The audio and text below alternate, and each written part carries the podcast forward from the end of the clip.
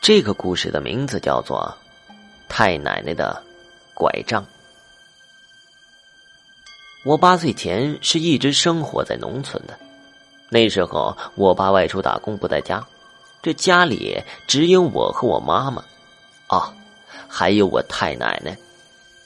我妈每次下地干活去，都会把我留在我太奶奶身边，让她来照看我。我太奶奶已经是八十四岁了。老眼昏花，又裹着小脚，就他那样，能管得住我？我是村里面的孩子王，整天带着村里最坏的一群孩子偷鸡遛狗的，几乎每天都有村里人来找我太奶奶，让她好好管管我。我太奶奶总会拍着耳朵说：“我耳朵聋了，听不清楚。”这村里的人最后找上了我妈妈。我妈妈提起我太奶奶的拐杖，对着我就是一顿暴打。从那以后，我对我太奶奶手里的拐杖有了深深的恐惧。我妈对我太奶奶说：“这小子再捣乱不听话，你就拿着拐杖使劲的削他。”我太奶奶笑了笑，没有说话。我们这个地方很缺水，我妈为着能抢上浇园子的水，天还没亮就出了家门。临走前，他叫醒了我说：“臭蛋儿，去你奶奶屋去睡去，妈把咱这屋给锁上。”我不情愿的哦了一声，揉着眼睛就下了炕。我看着我妈挑着桶的身影消失在夜色中，我才转身走向我太奶奶的屋前。这村子里的狗突然齐齐的叫了起来，我听到隔壁三叔家的狗发出极度恐惧的呜咽声。三叔家的黑狗一向是很凶猛的，从来没有像今天这样怂过。夜风卷起了我的背心，我的心里忽然就毛毛的。太太太奶，开门！我叩门叫我太奶奶，可是屋里没有任何的响动。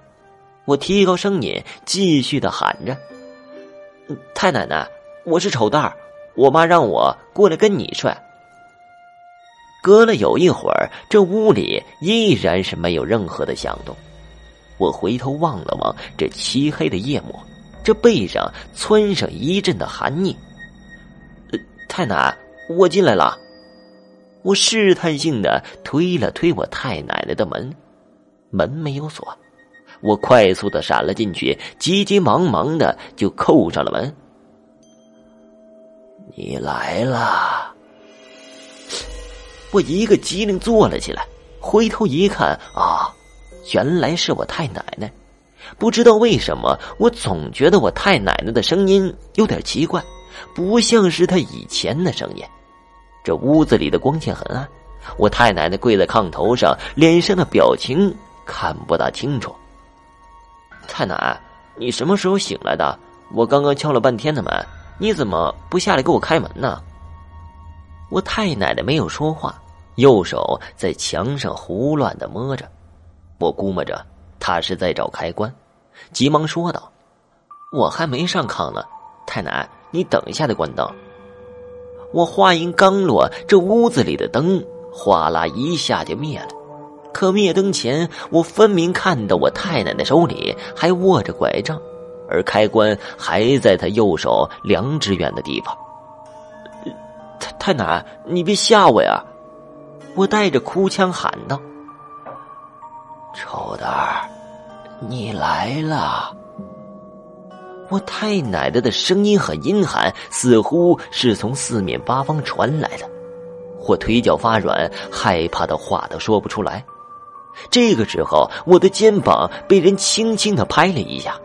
黑暗中亮起了一簇火苗，我太奶奶穿了一身黑衣服，这身子隐在黑暗中，乍眼一看像是一颗头浮现在半空中。我太奶奶左手一盏油灯，右手握着拐杖，面无表情的看着我。你来了，太太奶奶。我向后挪了挪身子，吞吞吐吐的说着：“你来了，你来了，你来了。他开始重复着这句话。我摸到了门槛扶着门站了起来，只想着快点从这个地方跑出去。我太奶奶似乎看出了我要跑，脸上浮现出怒色，扬起拐杖就朝着我挥了过来。我妈上次用拐杖打我，尚且顾忌着不打脑袋，而我太奶奶这次完全就不顾忌，基本上直打我的头。不知道被我太奶奶打了有多少下。我感觉我的脑袋昏昏沉沉的，视线变得模模糊糊，到最后我只能看到油灯发出的昏暗的光，这黄色的光渐渐变成了血红色。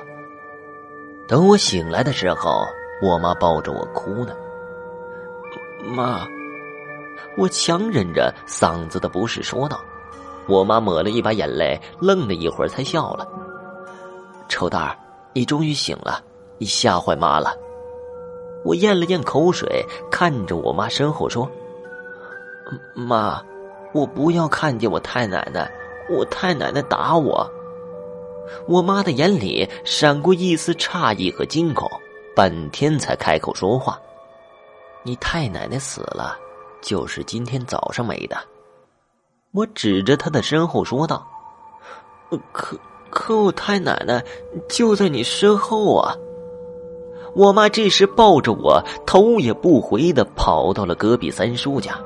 虽然我妈捂着我的眼睛，但我仍然透过指缝看到我太奶奶手里的拐杖。后来，我妈找了村里的神婆，神婆说我太奶奶死在了阴时，正好被我给撞见了，这便就缠上了我。我太奶奶的鬼魂一时半刻是归不了地府。她也对付不了，让我以后别回那个老屋了。